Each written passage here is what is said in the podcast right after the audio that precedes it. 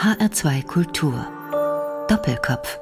Heute am Tisch mit Norman Ohler, Sachschriftsteller.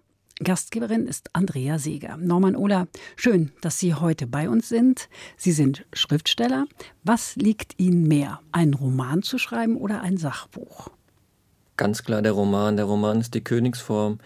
Der Roman ist die ähm, Form, in der man sich in alle Richtungen austoben kann. Aber deswegen ist der Roman auch die schwierigere Form. Das Sachbuch ist leichter. Ich revidiere jetzt meine Antwort und sage, deswegen mag ich das Sachbuch eigentlich lieber, weil es einfach nicht so schwer ist. Man hat ein gewisses Themenspektrum und das arbeitet man dann halt ab.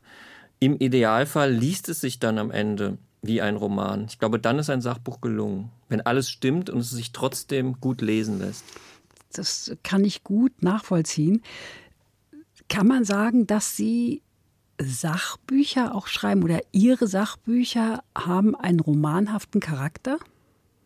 Ja, ich glaube, dass das stimmt. Ich wollte nie ein Sachbuch schreiben und mein erstes Sachbuch, das ging über ähm, Drogen im Nationalsozialismus, das wollte ich als Roman eigentlich schreiben. Ich dachte, das ist ein ganz tolles Romanthema. Aber tatsächlich geht es bei diesem Thema und auch bei dem Thema äh, Haro und Libertas um die Fakten. Von daher ist bei einem Sachbuch erstmal wichtig, dass alle Fakten stimmen. Von daher ist es mir auch wichtig, dass in meinen Sachbüchern dieser etwas trockene Apparat am Anschluss abgedruckt ist, wo jeder Fakt mit einer Quelle belegt wird. Und um diesen trockenen Apparat vielleicht ähm, auszugleichen, ist es mir dann gleichzeitig ein Anliegen, dass der Haupttext, also das Buch selbst, sich tatsächlich wie ein Roman liest, dass man also als Leser in der Zeit oder in der Situation drin ist, weil ich glaube, dass dann die Fakten noch besser vermittelbar sind. Mir ist es so gegangen, ich habe selten ein Sachbuch mit so großer Freude gelesen. Es hat nämlich tatsächlich etwas Romanhaftes und ich beziehe mich jetzt auf ihr neuestes Werk Haro und Libertas. Der totale Rausch, das Buch davor. Beide Bücher hm, spielen sich in der Nazizeit ab. Sie sind Jahrgang 1969. Was fasziniert Sie so am Dritten Reich? Als ich aufgewachsen bin in zwei Brücken in Rheinland-Pfalz, aber wahrscheinlich egal, wo man aufwächst in der Bundesrepublik, da war das Dritte Reich tatsächlich noch irgendwie präsent. Ich würde sagen, es ist heute auch noch präsent, aber damals, als mir war das als, als Teenager irgendwie sehr bewusst, wo auch diese Bundesrepublik herkommt, was vorher geschehen ist. Mein Großvater hat das alles noch miterlebt und hatte dazu seine ganz eigene Meinung, die er mir auch brühwarm erzählt hat und ich habe mich dann damit auseinandergesetzt. Meinen Sie den Großvater, den Bahner?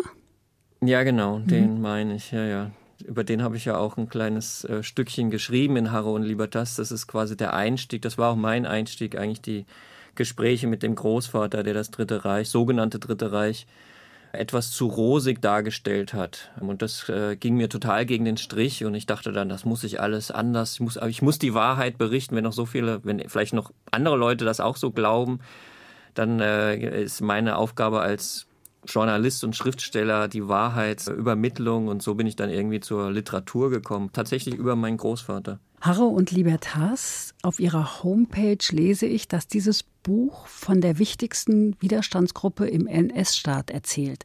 Warum halten Sie diese Gruppe für die wichtigste?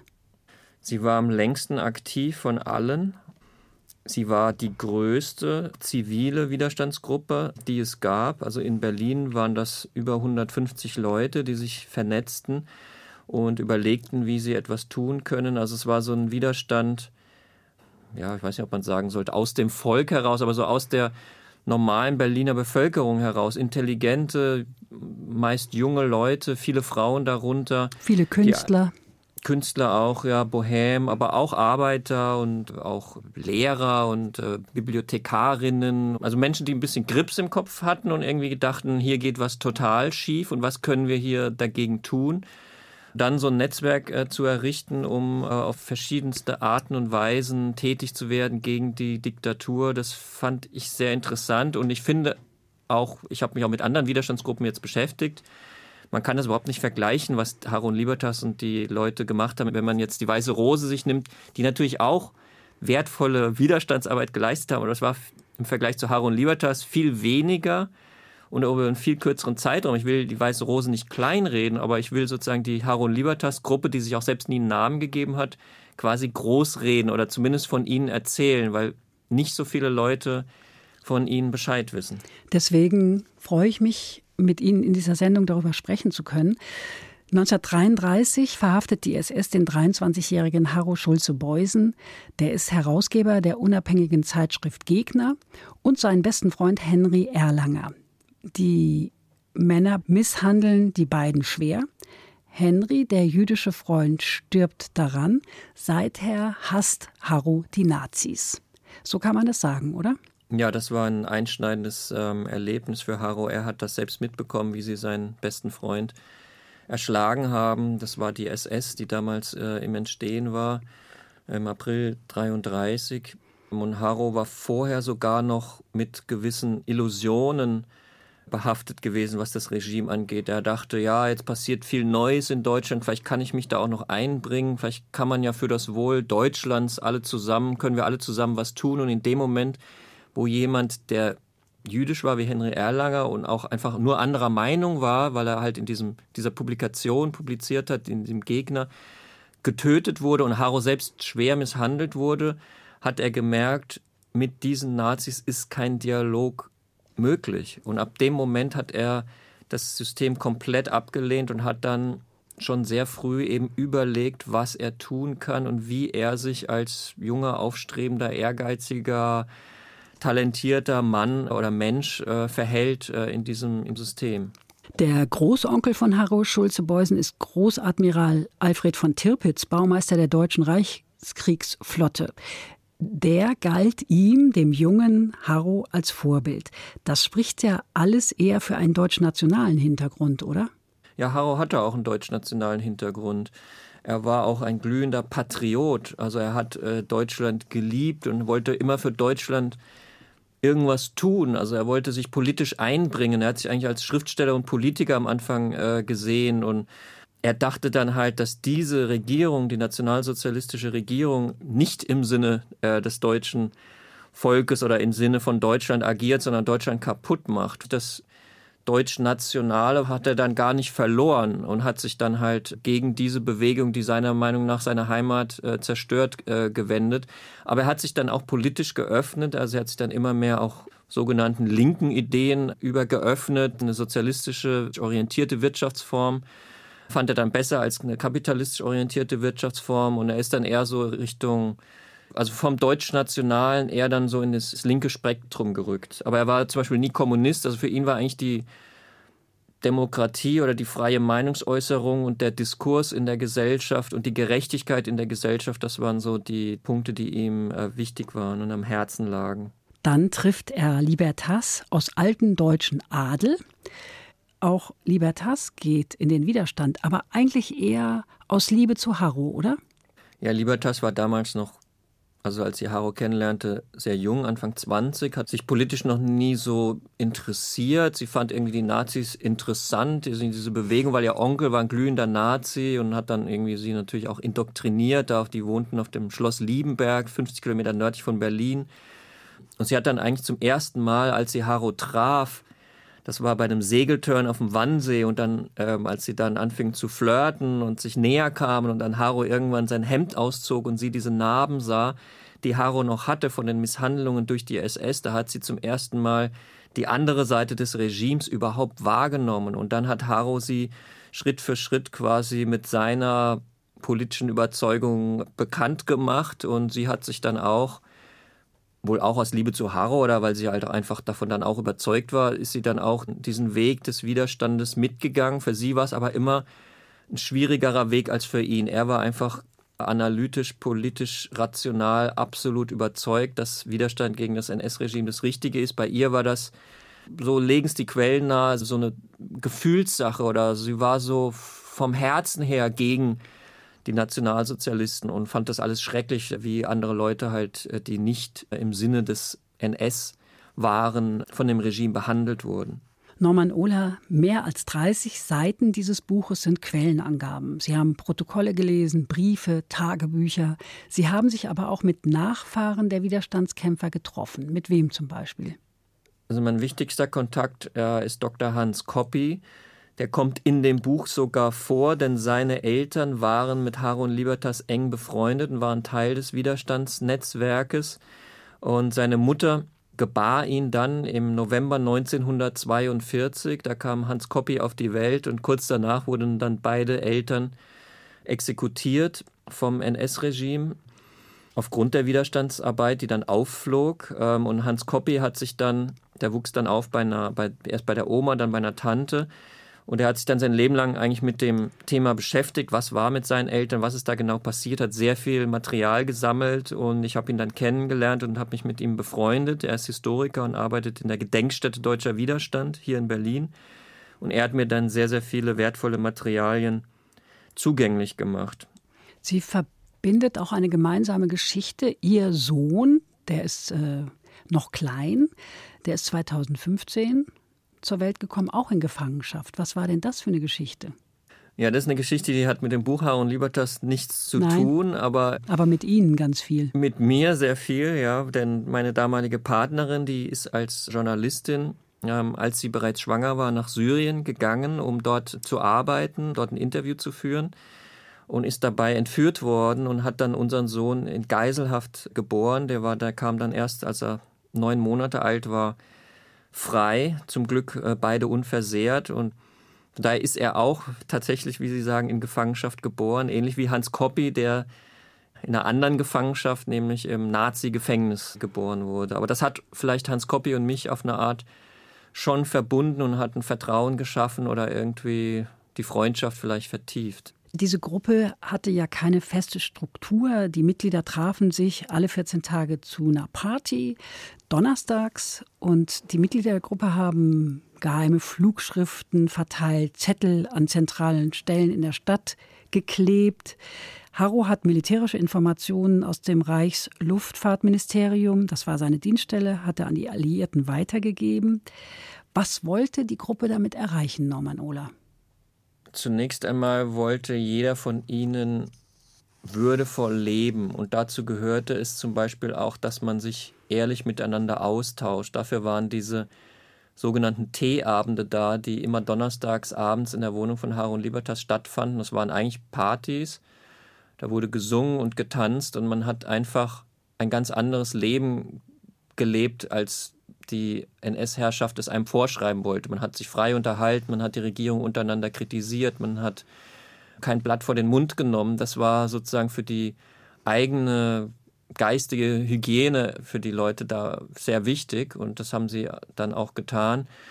Sie haben dann halt überlegt, wie kann man effektiv die Diktatur ja, bekämpfen oder wie kann man der Diktatur schaden, wie kann man dafür sorgen, dass sie möglichst schnell wieder verschwindet. Das war natürlich sehr schwierig, weil die Diktatur war enorm stark. Allerdings war Harro klar, in dem Moment, in dem Deutschland Polen angriff und der Zweite Weltkrieg begann, dass damit Hitlers Schicksal im Grunde besiegelt war, weil er ging davon aus, dass Deutschland gegen den Weltkrieg verlieren wird. Und er hat dann versucht, diese Niederlage zu beschleunigen, indem er dann, als er im Reichsluftfahrtministerium, dort arbeitete er ja, ähm, militärisch relevante Informationen erhielt bei seiner täglichen Arbeit, diese dann auf sehr gefährlichem Wege an die Alliierten weitergegeben hat. Und das hat den Alliierten sicherlich auf eine Art äh, auch geholfen. Also er war eine Art Whistleblower. Das war sicherlich ein Konzept, was nicht ganz ineffektiv war. Mhm. Sie beschreiben Harro Schulze-Beusen in Ihrem Buch als gut aussehend, charismatisch mit blauen Augen. In einem Zeitungsinterview sagen Sie, dass Ihnen neulich aufgefallen sei, dass Sie ihm ziemlich ähnlich sähen. Sind Sie eitel?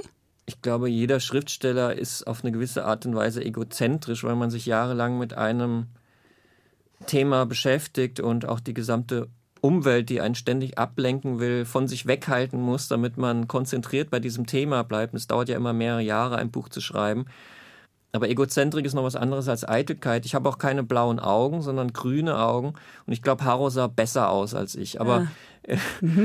keine Ahnung. Ich fühlte mich manchmal beim Schreiben geistig irgendwie vielleicht Haro nahe, weil er ein Freigeist war. Und Freigeist bin ich auf jeden Fall auch.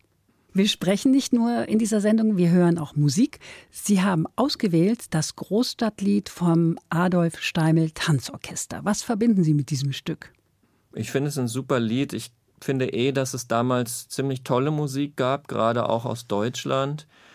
Diese Berliner Großstadtmusik, die aus den 20ern kommt und sich dann in den 30ern verfeinert und nochmal an Schwung gewinnt, dann leider durch die Nazi-Spießer-Diktatur abgewürgt wird. Aber das Großstadtlied ist noch so einer der letzten Blüten dieser Berliner freien äh, Großstadtkultur.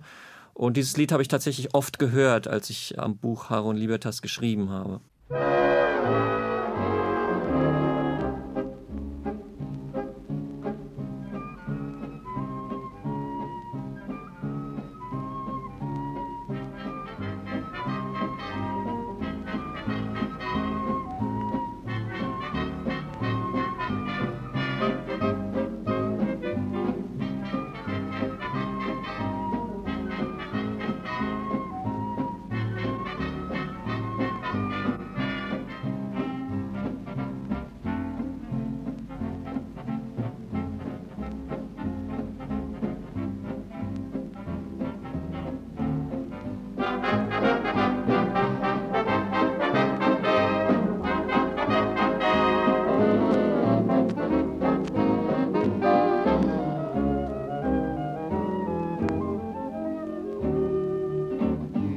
Dächern der großen Stadt findet mein Lied zu dir. Ruf dich zurück zu mir, weil ich dich liebe.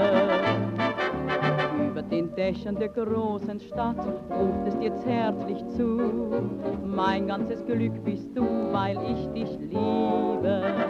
Ich möchte nicht mehr einsam das Glück versäumen. Ich möchte mit dir gemeinsam von Liebe träumen den Dächern der großen Stadt findet mein Lied zu dir. Ruf dich zurück zu mir, weil ich dich liebe.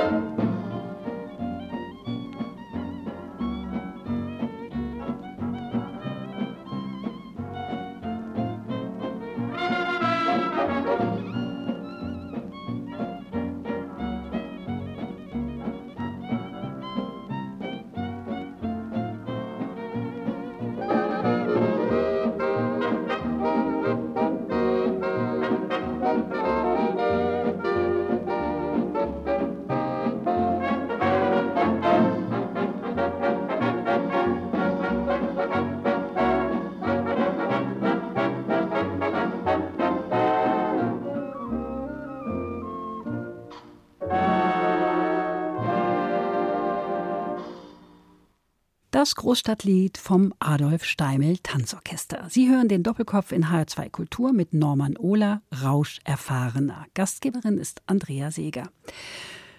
Norman Ohler, Sie haben das Buch vorhin schon erwähnt. Der totale Rausch ist das Vorgängerbuch von Haro und Libertas und beschäftigt sich ebenfalls mit den Nazis und zwar mit deren Drogenkonsum. Wie kamen Sie denn auf dieses Thema? Das war sehr absurd, wie ich darauf kam, weil mich hat ein DJ-Freund in Berlin angesprochen. Die DJs sind ja sehr drogenaffin oder wissen sehr viel über Drogen. Und dieser DJ, aber Alex Krämer heißt der, ein, ein guter Freund von mir, der ist gleichzeitig historisch ähm, sehr äh, interessiert und interessiert sich vor allen Dingen für die deutsche Geschichte. Und er hat mir erzählt, dass ein Freund von ihm, ein Antiquar, eine alte Wohnung in Ostberlin aufgekauft hat. Das war so ungefähr 2009, 2010 gewesen und hat da noch in einem Medizinschränkchen alte Pervitin-Tabletten gefunden aus den 40er Jahren. Und auf der Packungsbeilage stand drauf, dass in diesen Pillen nur Methamphetamin und nichts sonst drin ist. Und Methamphetamin, das wusste nun mal er als DJ, ist eine sehr stark wirkende, stimulierende Droge.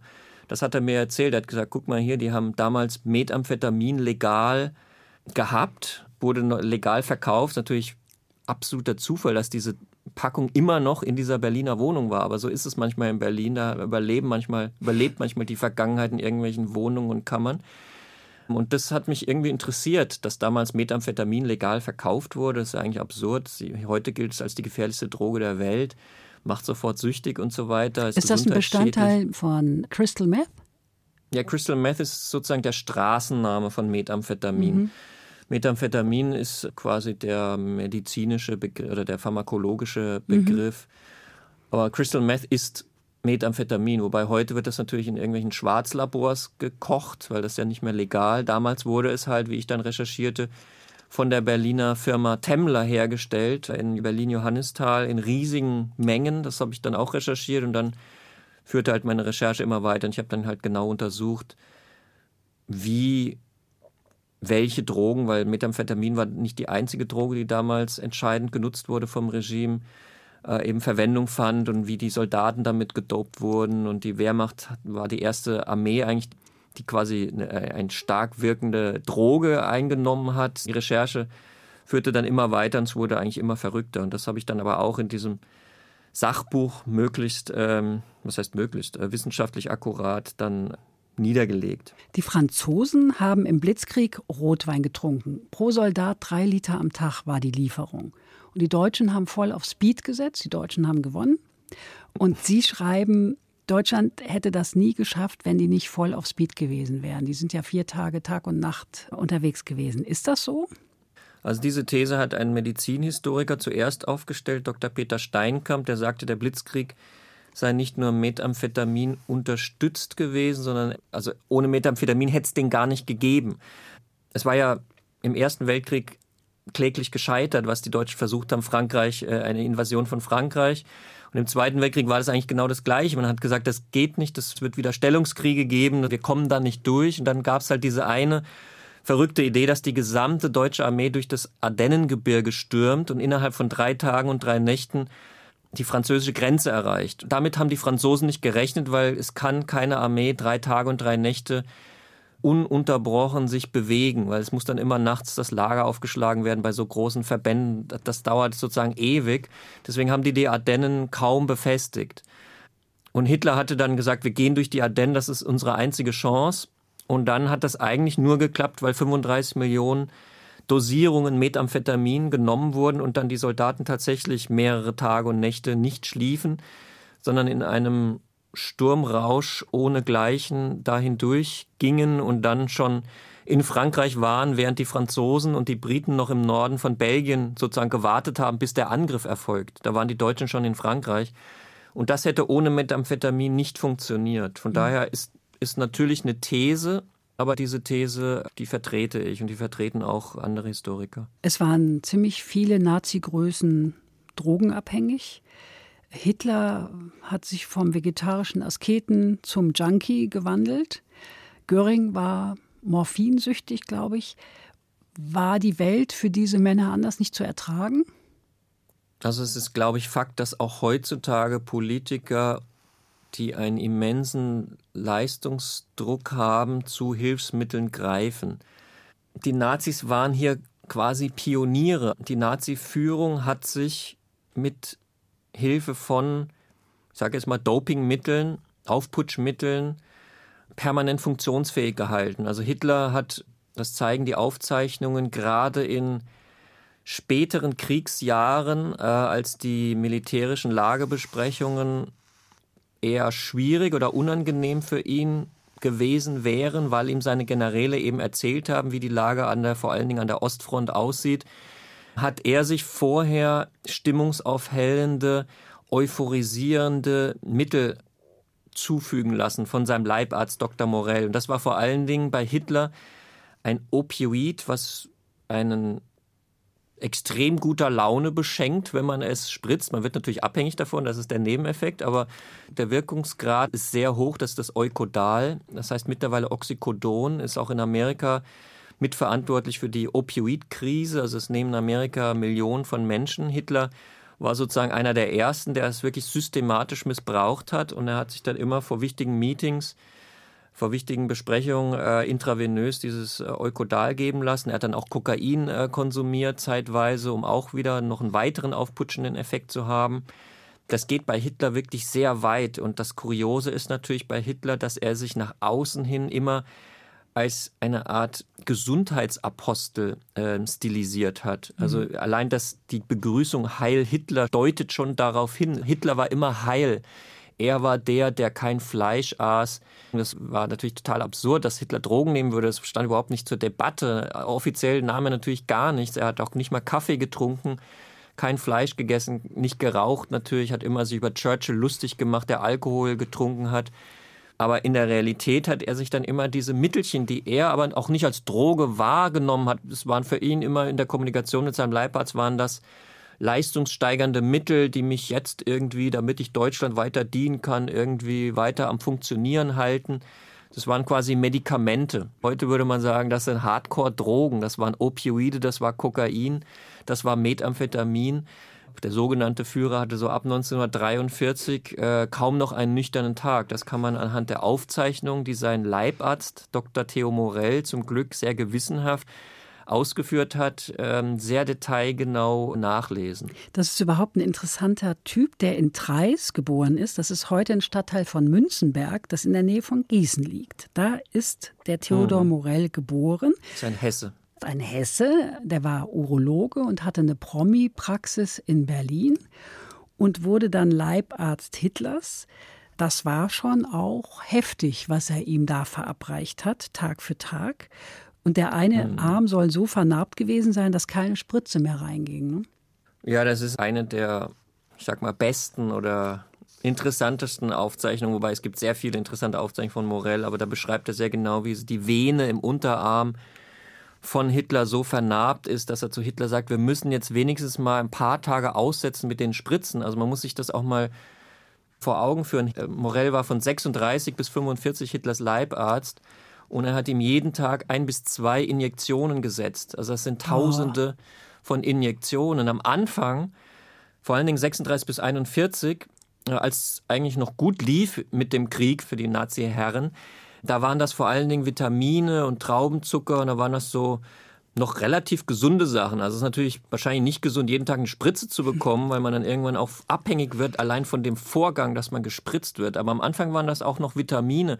Aber dann ab 41 sieht man, dass Hitler mehr und mehr stärkere Mittel verlangt. Also es war auch nicht so, dass Morell ihn bewusst unter abhängig machende Drogen gesetzt hat, sondern die haben sich da beide so hineingesteigert. Und Hitler hat dann immer mehr verlangt und hat dann die sogenannte Sofortheilung verlangt. Also immer ah, wenn ja. er irgendwie schlecht drauf war, aber irgendwie sagte er zu Morell, ich brauche eine Sofortheilung, ich muss die wichtigsten Entscheidungen hier treffen.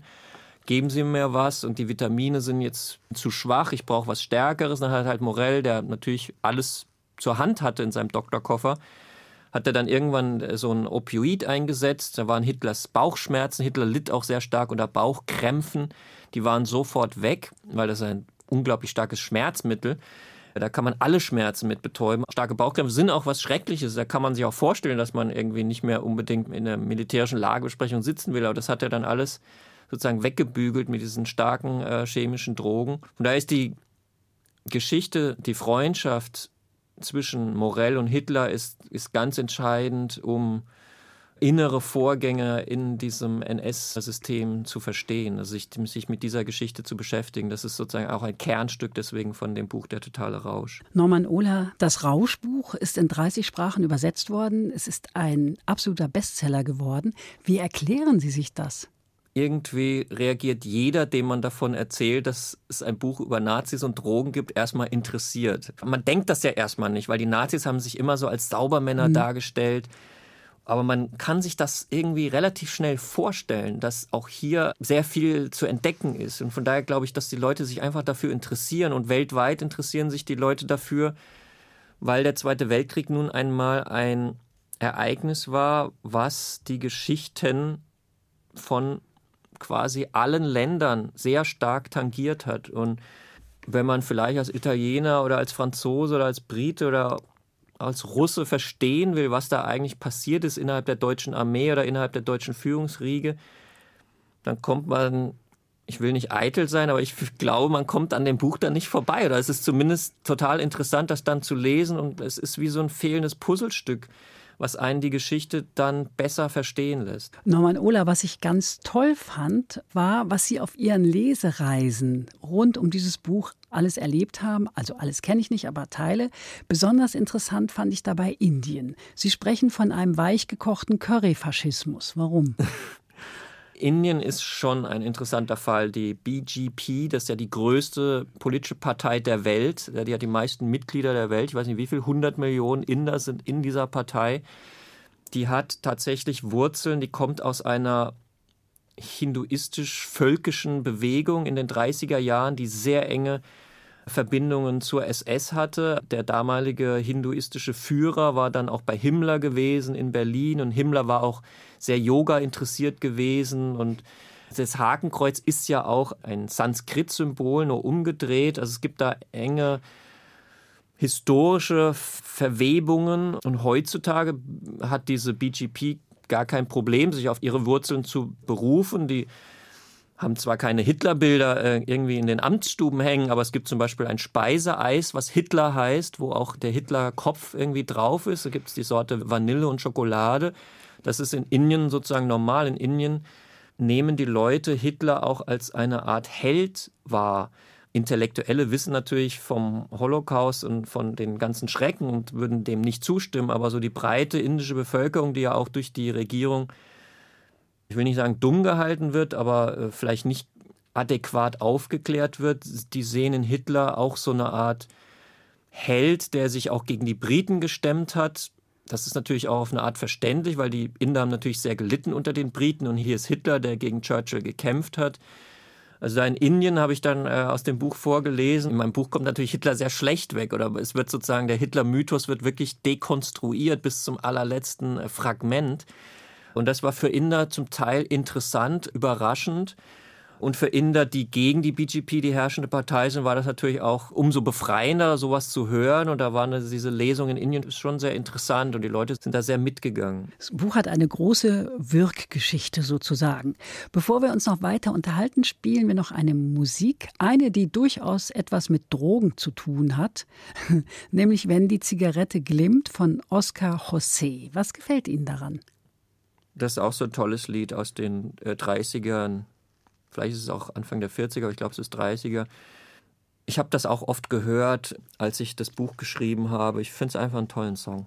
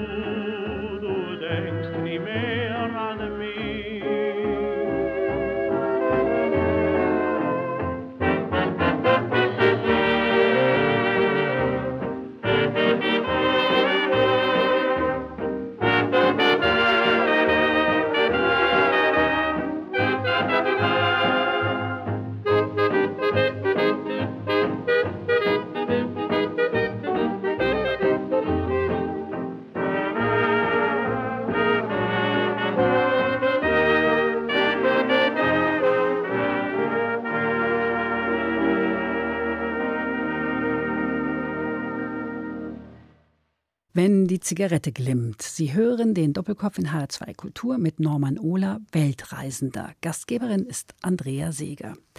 Sie sind auch Journalist, Norman Ohler. Sie haben die Hamburger Journalistenschule besucht, für Stern, Spiegel und Geo gearbeitet. Sie leben in Berlin, Sie haben das vorhin gesagt, in Kreuzberg, arbeiten in einem Turm über Ihrer Wohnung in Kreuzberg. Sie bringen Ihren Sohn in die Kita und holen ihn auch wieder ab und dazwischen schreiben Sie dann. Oder wie machen Sie das? Ja, ich weiß auch nicht genau, wie das alles funktioniert. Die Corona-Zeit war natürlich eine besondere Herausforderung, weil da war die Kita geschlossen. Ich bin jetzt froh, dass er wenigstens wieder einen halben Kita-Platz hat. Ganz ist es noch nicht am Laufen hier in Berlin, aber immerhin jetzt vier Stunden am Tag darf er in die Kita und in diesen vier Stunden sitze ich dann natürlich im Schreibturm und ähm, versuche mich zu konzentrieren. Aber die Konzentration generell ist sehr schwierig in Berlin. Ich glaube, da geht es mir wie vielen.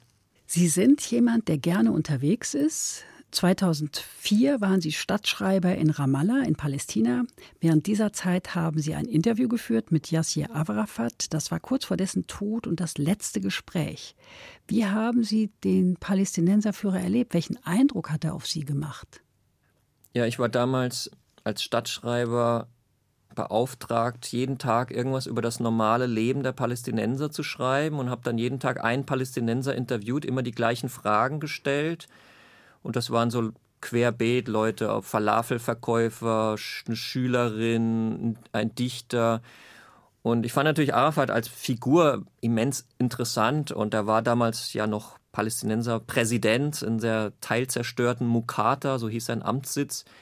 Und ich habe dann irgendwann eine Frau kennengelernt, die ihn kannte und habe dann zu der gesagt, kannst du mich nicht mal mit zu Arafat nehmen? Ich will den auch interviewen. Und dann hat sie irgendwie Arafat gefragt. Dann meinte er, nee, mit Journalisten redet er nicht mehr, darüber ist er hinweg. Aber er würde mit einem Dichter, mit einem deutschen Dichter würde er reden. Und ich sage, ja, ich bin ja Dichter oder ich will zumindest Dichter werden. Vielleicht kann das ja der Anfang meiner Laufbahn als Dichter sein. Und Gute dann hat Idee. er irgendwie, dann hat er da zugestimmt und dann wurde ich von der Frau abgeholt und bin da hingefahren und da sind wir durch ein kafkaeskes Ganglabyrinth gelaufen, bis wir dann in so einem großen, größeren Raum waren, wo wir dann Mittag essen sollten mit dem Präsidenten. Und Arafat saß dann auch am Kopfende des Tisches und war ehrlich gesagt super freundlich. Also er hat sehr ruhig und leise gesprochen, sehr aufmerksam zugehört. Und wir haben sehr gut gegessen. Kurioserweise hatte nur er Brokkoli bekommen. Ich weiß nicht, ob da Brokkoli gerade rar war an dem Tag. Und er hat das aber dann gemerkt und er hat dann von seinem Teller den Brokkoli geteilt und mir dann auch was von seinem Brokkoli gegeben. Das war schon irgendwie eine rührende Geste. Also er hat sich dann schon sehr gekümmert. Und was haben Sie bekommen zu essen? Humus. Es gab so alle palästinensischen Spezialitäten. Also ob ich die noch erinnere, wie die auf Arabisch heißen, Muklabe oder also irgendwie so Huhn in Joghurt und Reis und Lamm. Und also es war schon ein sehr gutes mhm. Essen, muss ich sagen. Ja. Mhm. Und ähm, da haben wir uns dann halt so unterhalten.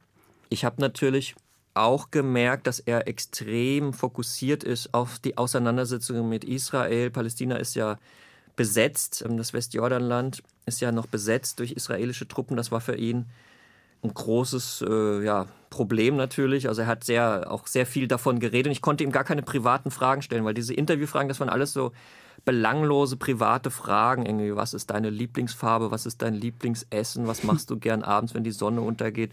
Und das konnte ich ihn ehrlich gesagt gar nicht fragen. Das hätte gar nicht gepasst. Also ich konnte ihn dann tatsächlich nur so politische Sachen fragen. Und das war dann vom Interviewcharakter her eher langweilig, aber das Gesamterlebnis, Arafat zu treffen, war sehr interessant. Und ähm, ich hätte auch nie gedacht, dass er krank ist oder so. Er wirkte total normal. Und als ich dann drei Wochen später in der Zeitung las, Arafat ist tot, war ich komplett überrascht. Von der Krankheit habe ich überhaupt gar nichts mitbekommen. Mhm. Sie haben also sein, das letzte Interview mit ihm geführt. Das ist wohl wahr, ja. Sie waren auch als Stadtschreiber in Jerusalem. Jerusalem ist ja nun eine ganz besondere Stadt. Ja. Ist Ihnen aufgefallen, dass alle Steine glatt sind? Ja, man rutscht immer aus. Man muss aufpassen, ja, weil schon so viele Leute drüber gelaufen sind über die Steine. Ist ja wirklich ganz erstaunlich, wenn man in so einer Stadt ist, wo seit Tausenden von Jahren der gleiche Stein da liegt und so viele Leute schon drüber gelaufen sind. Das ist auf jeden Fall eine sehr intensive Stadt, Jerusalem. Ich war in keiner Stadt bisher, die mich so beeindruckt hat wie Jerusalem. Das ist sehr dicht da alles. Ja, ich hoffe auch, dass ich bald wieder zurückkehren kann, weil mein Buch über der totale Rausch kommt jetzt auch auf Hebräisch raus und da soll es dann eine Historiker Runde geben an der äh, Hebrew University in Jerusalem und da bin ich natürlich sehr gespannt auf dieses Treffen. Das wurde jetzt wegen Corona verschoben, aber hoffentlich können wir das im Herbst nachholen. Hm. Was ist Ihr eindrücklichstes Erlebnis in Jerusalem? Also als ich den Ölberg hochlief und dann von quasi dieser anderen Seite so auf die Stadt, auf die Altstadt guckte, da ging tatsächlich die Sonne unter und in dem Moment fing zuerst der Muezzin an, sein Gebet zu singen und dann fingen die Glocken, ich glaube von der Grabeskirche an zu läuten und dann plötzlich hörte ich noch von der Klagemauer jüdische Gesänge und diese drei Klangspuren, die haben sich so ineinander verwoben und da hatte ich so wirklich eine Gänsehaut. Dieses Erlebnis hatte ich 2000, als ich zum ersten Mal in Jerusalem war. Das war für mich sehr eindrücklich. Viele Religionen begegnen sich hier, Menschen aus allen Ländern und Kulturen. Es ist sehr eindrücklich. Norman Ohler, wir haben vorhin schon darüber geredet. Ihre damalige Lebensgefährtin ist entführt worden in Syrien. Wie unbeschwert reisen Sie heute? Ich glaube, im Augenblick reist niemand unbeschwert, wenn nee. man dauernd denkt, man steckt Mal unabhängig von Corona. An. Mhm. Ich reise eigentlich total unbeschwert, aber ich gehe auch nicht in Kriegsgebiete. Also ich bin ja kein Kriegsreporter. Ich war schon in Gegenden, wo vielleicht andere Leute nicht einfach so hingehen. Also ich habe ein Buch über Johannesburg geschrieben. Das heißt Stadt des Goldes. Das ist mein dritter Roman. Das ist natürlich eine gefährliche Stadt, aber ich war damals irgendwie Mitte, Ende 20 und liebte auch so ein bisschen die Gefahr oder abends so, ja, da mich irgendwie rumzutreiben. Das fand ich irgendwie sehr interessant. Also ich bin jetzt kein überängstlicher Mensch, aber ich bin mittlerweile auch älter geworden. Mittlerweile finde ich die Uckermark, äh, wo ich gerade herkomme, sehr interessant. Das ist aber absolut sicher dort oben. Ich passe schon auf. Sind Sie weniger? Ich habe ja Kinder, ich bin ja, bin ja, muss ja Verantwortung tragen. Ja, wollte ich gerade fragen. Sind Sie weniger unterwegs, Norman Ola, seitdem Ihr Sohn auf der Welt ist? Und wenn Sie sagen Kinder, haben Sie noch mehr Kinder? Ja, ich habe noch eine zwölfjährige Tochter. Hm, und seitdem ja. die auf der Welt sind, sind Sie da weniger unterwegs? Eigentlich nicht, weil das Buch Der totale Rausch in so vielen Ländern herausgekommen ist und ich dann oft von den Verlagen eingeladen werde, vor Ort zu sein, um mit Journalisten auch darüber zu sprechen oder Lesungen zu halten. Wobei diese Trips, die sind dann manchmal sehr kurz. Also ich war dann zum Beispiel fünf Tage in Brasilien. Das würde ich natürlich als normaler Mensch niemals machen. Das ist ja vollkommen absurd. Oder ich war fünf Tage auch in China gewesen. Aber solche Kurzreisen, die sind dann auch sehr intensiv und die passen natürlich auch zum Vatersein, weil man ist ja dann immer nach einer Zeit wieder da. Aber ich würde jetzt nicht irgendwie ohne Kinder drei Monate nach Thailand. Das bedauere ich zwar, aber das ist leider im Moment nicht möglich. Da muss ich dann wahrscheinlich noch warten, bis die ein bisschen größer werden. Und dann werden sie Opa und dann wollen sie es auch nicht. Doch, als Opa darf man alles. Ja. Früher haben Sie sich politisch engagiert, habe ich gelesen, bei den Grünen. Heute gehen Sie lieber im Borchardt essen, einem Promilokal in Berlin. Stimmt das? Ich habe mich ehrlich gesagt noch nie bei den Grünen engagiert, aber ich bin schon eher im linken Spektrum zu Hause oder ich bin eigentlich der Überzeugung, dass wir eine völlig andere Gesellschaftsform benötigen. Ich bin der Überzeugung, dass der globalisierte Kapitalismus, also es bin ja nicht nur ich der Überzeugung, sondern Millionen von Menschen, aber unseren Planeten einfach zerstört und von daher ist es, glaube ich, an der Zeit, sich für neue politische Modelle ähm, zu öffnen. Und da bin ich dabei, auch wenn ich im Borchert essen gehe. Ich glaube, das widerspricht sich auch nicht unbedingt. Sie lachen nie, habe ich auch gelesen, aber das stimmt gar nicht. Ja, nee, das stimmt nicht. Ich versuche immer möglichst viel Humor auch in die Bücher reinzubringen. Ich finde das eigentlich ziemlich wichtig. Ich finde auch der totale Rausch ist im Grunde ein lustiges Buch. Ja, Harun total Libertas- lustig. Ja. Ja, finde ich schon. Ja. Harun Libertas, weil das ist so absurd, was da alles, die, die Darstellung ist halt, hat halt einen gewissen Witz.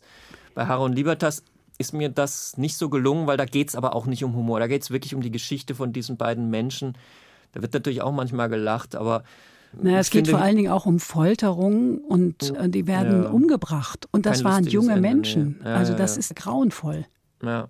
Ja, wobei da war es mir halt wichtig, tatsächlich auch ihr Leben zu schildern. Also wenn man das Buch liest, dann kriegt man auch wirklich mit, wie es so war zu leben. Die sind zum Beispiel auch ins Borchert gegangen. Das war damals schon geöffnet, so absurd das klingt.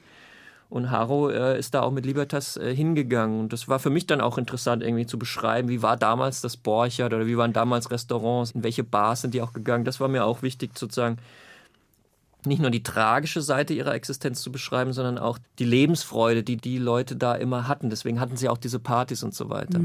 Woran arbeiten Sie gerade jetzt in Ihrem Turm? Ich wurde gerade beauftragt, ein Drehbuch zu schreiben. Da bin ich gerade mit dabei, aber ich überlege mir quasi im Hinterkopf die ganze Zeit, was ich als nächstes schreibe. Aber das ist noch nicht spruchreif. Das nächste romanhafte Sachbuch. Vielleicht. Mein Agent will, dass ich jetzt noch ein Sachbuch schreibe. Ich würde eher zum Roman tendieren. Ist klar. Es gibt ein Thema, aber ich kann darüber noch nicht sprechen. Ach, warum denn nicht? Ich weiß es wirklich noch nicht. Geht es wieder um die Zeit der Nazis? Das ist eine Idee, die gibt es da noch, die spielt zu der Zeit, aber es gibt auch die Überlegung, ein Stück Autofiktion zu produzieren. Das ist ja auch ein ganz heißes äh, neues Genre.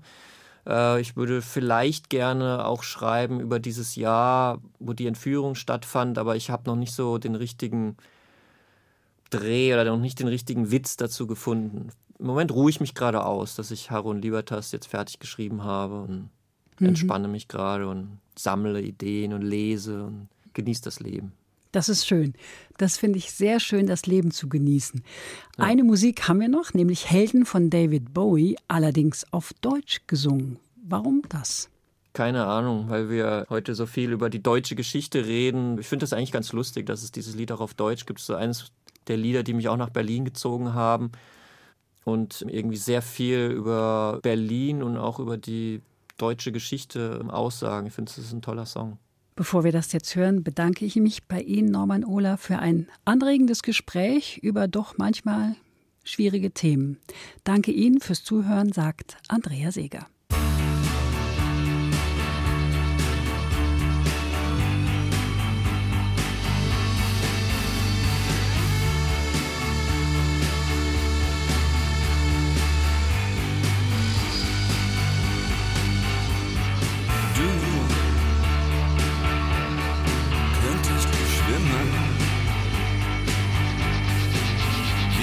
Delfine,